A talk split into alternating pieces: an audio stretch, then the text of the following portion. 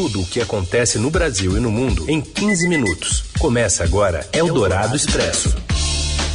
Olá, sejam todos bem-vindos a mais uma edição do Eldorado Expresso, sempre trazendo para você as principais notícias no meio do seu dia, caso você esteja nos ouvindo pelo FM 107,3 da Eldorado ao vivo.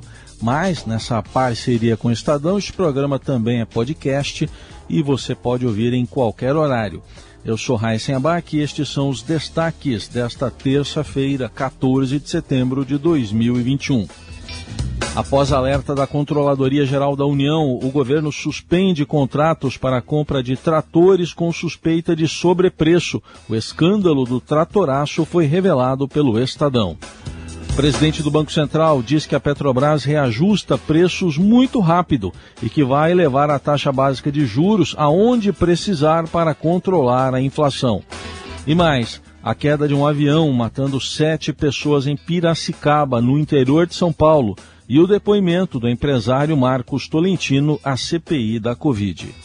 Eldorado Expresso tudo o que acontece no Brasil e no mundo em 15 minutos. O governo suspende contratos do chamado tratoraço após a Controladoria Geral da União apontar sobrepreço. Mais informações com o Breno Pires, responsável pela reportagem exclusiva do Estadão que denunciou todo o esquema. Breno, boa tarde. Olá, ouvintes, boa tarde.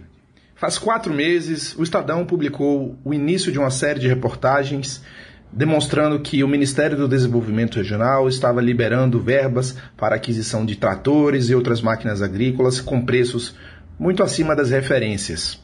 Agora, a Controladoria Geral da União concluiu, em uma auditoria iniciada com base nas reportagens, que havia um sobrepreço estimado de ao menos 142 milhões de reais nesses processos para compra de máquinas. Graças à revelação do Estadão, essa auditoria da CGU levou o Ministério do Desenvolvimento Regional a suspender uma parte dos contratos e a fazer também a renegociação de uma outra parcela, o que vai gerar uma economia estimada exatamente em pelo menos 142 milhões de reais. A manchete do Estadão hoje trata dessas informações e destaca também o início da série de reportagens lá no mês de maio. O Ministério do Desenvolvimento Regional tem utilizado um procedimento para aquisição de equipamentos que descumpre a instrução normativa número 73 do Ministério da Economia. Essa instrução normativa diz que, primeiro, quando se vai fazer uma compra de um equipamento, devem se levar em consideração os valores praticados pelo próprio governo em outras recentes contratações semelhantes. Ao contrário dessa orientação, o que o Ministério do Desenvolvimento Regional e os municípios que receberiam os valores fizeram foi buscar os preços diretamente no mercado, questionando as empresas que naturalmente têm o interesse em obter o maior lucro possível. A CGU ainda está realizando uma outra auditoria nas compras da Codevasf e diversos outros órgãos, né? O Tribunal de Contas da União também está fazendo as suas apurações. No Supremo Tribunal Federal, ações apresentadas por partidos da oposição pedem também a suspensão do orçamento secreto. Eldorado Expresso. O presidente da Petrobras, Joaquim Silvio Luna, disse nesta terça-feira que nem todas as alterações de preços de combustíveis têm relação direta com atuações da estatal. Segundo ele, a parte que corresponde à Petrobras é de aproximadamente R$ 2,00, considerando um preço de R$ 6,00. E afirmou que o que impacta é o ICMS e outros impostos federais, como PIS e COFINS. A formação do preço dos combustíveis é composta pelo preço cobrado pela Petrobras nas refinarias, a maior margem, mais tributos federais, PIS, PASEP, COFINS e CID, e também estaduais, ICMS, além do custo de distribuição e revenda. Há ainda o custo do etanol anidro na gasolina e o diesel tem a incidência do biodiesel. De acordo com Silvio Luna, a Petrobras nunca pagou tão caro por um combustível e vem sendo um esforço extraordinário manter o abastecimento no Brasil. Ainda sobre este assunto, o presidente do Banco Central, Roberto Campos Neto, afirmou que não vai alterar o plano de voo da política monetária a cada número novo de alta frequência de alta frequente da inflação que seja divulgado, mas frisou que a taxa básica de juros será levada aonde for preciso, nas palavras dele, para alcançar a meta de inflação. Segundo o presidente do BC, já era esperado o aumento de serviços e reajustes mais fortes em componentes que foram represados.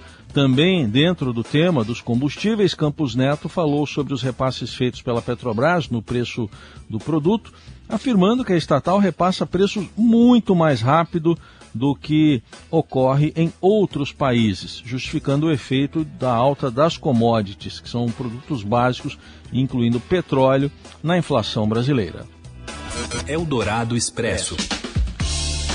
O Conselho Nacional de Secretários de Saúde enviou nesta segunda-feira um ofício ao ministro Marcelo Queiroga pedindo que o governo federal priorize a aplicação da dose de reforço da vacina contra a Covid em idosos acima dos 60 anos e imunossuprimidos.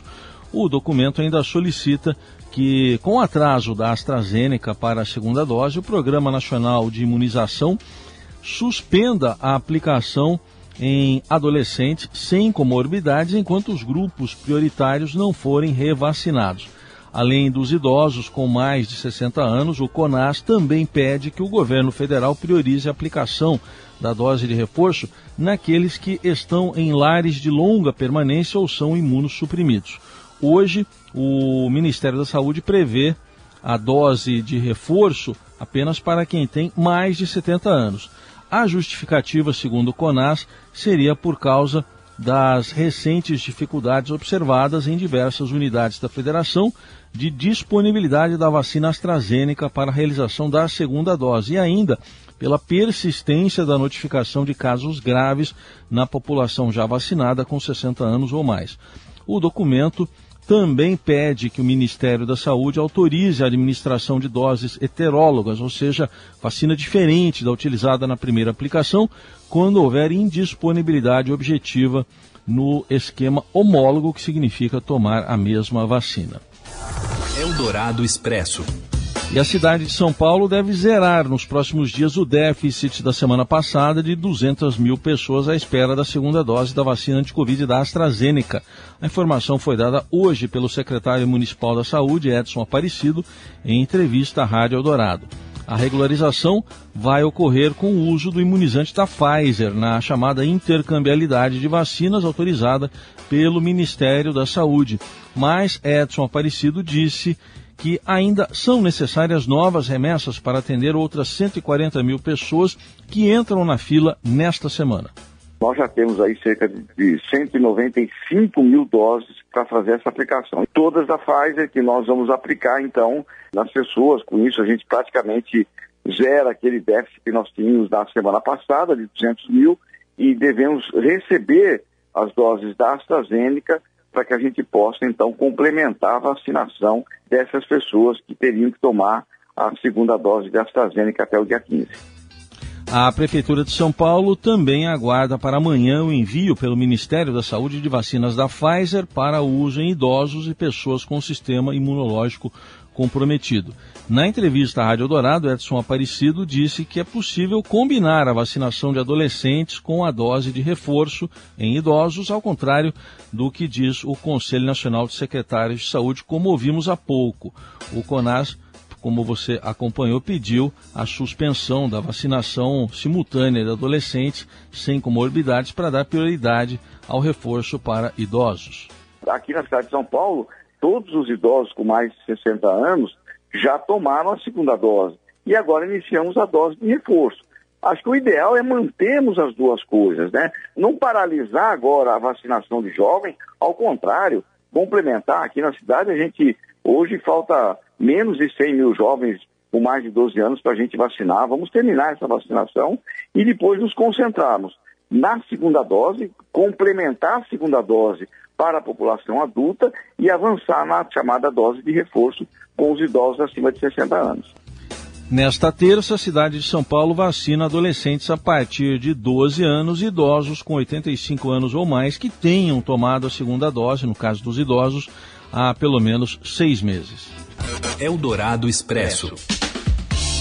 A CPI da Covid houve hoje o empresário e advogado Marcos Tolentino apontado como sócio oculto do FIBBank.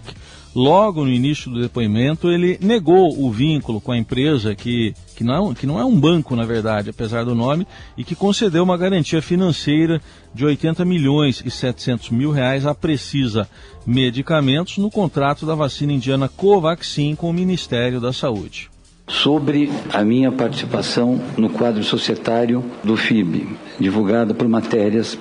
Eu, Marcos Tolentino, afirmo que não possuo qualquer participação na sociedade. Dono da Rede Brasil de televisão, Tolentino admitiu ser amigo do líder do governo na Câmara, Ricardo Barros, investigado pela CPI. Cabe declarar que se trata de um conhecido de muitos anos, desde quando eu morei em Curitiba e que residi na cidade lá, sendo que até hoje mantenho com ele vínculo de respeito, amizade, nada mais do que isso. Na fala inicial, antes mesmo das perguntas dos senadores, Marcos Tolentino negou ter intimidade com o presidente Jair Bolsonaro e os filhos dele. Informo, conheço o presidente desde o período que era deputado federal, mas não possuo nenhuma amizade pessoal, qualquer outro tipo de relacionamento. Estive com ele em alguns encontros, meramente casuais. No que diz respeito aos seus filhos, o senador Flávio Bolsonaro, deputado Eduardo Bolsonaro, Jair Renan Bolsonaro, declaro que os dois primeiros conheço de eventos políticos e sociais Jair Renan Bolsonaro, não o conheço. Depois, Marcos Tolentino ficou em silêncio em várias perguntas com a prerrogativa que obteve do Supremo Tribunal Federal para não se autoincriminar. O advogado está acompanhado de um médico e disse que não compareceu anteriormente à comissão porque enfrenta sequelas da Covid. Em 1 de setembro, o empresário informou que havia sido internado no Hospital Sírio-Libanês em São Paulo com formigamento no corpo e não compareceu à oitiva. O contrato da Covaxin foi cancelado após a divulgação de indícios de sobrepreço na negociação. E com os depoimentos desta semana, a CPI da Covid quer avançar na apuração de um suposto esquema de corrupção no Ministério da Saúde e avalia encaminhar o indiciamento do líder do governo na Câmara, Ricardo Barros.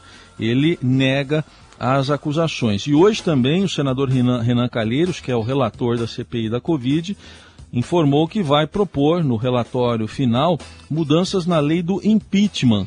O parlamentar pretende entregar o parecer até a semana que vem, no dia 23 ou no dia 24, e a intenção da cúpula da CPI é possibilitar que as conclusões de uma investigação de CPI provoquem a abertura de um processo de afastamento de presidente da República. Para isso, será proposto, proposto lá um prazo para que o presidente da Câmara analise processos de impeachment que cheguem a ele, mesmo que sejam baseados em denúncias feitas por CPIs. Mas tudo isso depende de aprovação no plenário da Casa.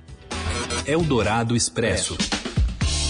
Um avião caiu na manhã desta terça-feira em Piracicaba, no interior de São Paulo. A ocorrência foi informada pelo Corpo de Bombeiros às nove da manhã e, de acordo com as informações divulgadas pela corporação, o acidente deixou sete mortos. As vítimas são empresário e acionista da COSAN, Celso Silveira Melo Filho, a mulher dele e três filhos, além do piloto e do copiloto.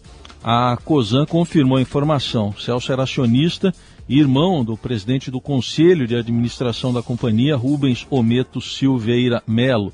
Também estavam no avião a esposa de Celso, Maria Luísa Meneghel, seus três filhos, Celso, Fernando e Camila, o piloto Celso Elias Carlone e o copiloto Giovanni Gulo. O Grupo Cosan atua em áreas de distribuição de combustíveis, usinas, sucroalcooleiras e também em logística. Eldorado Expresso. Seguimos com as principais notícias desta terça-feira. O Procon de São Paulo vai pedir ao Banco Central a suspensão temporária do PIX, nova modalidade de transferências eletrônicas, até que novas medidas de segurança sejam adotadas.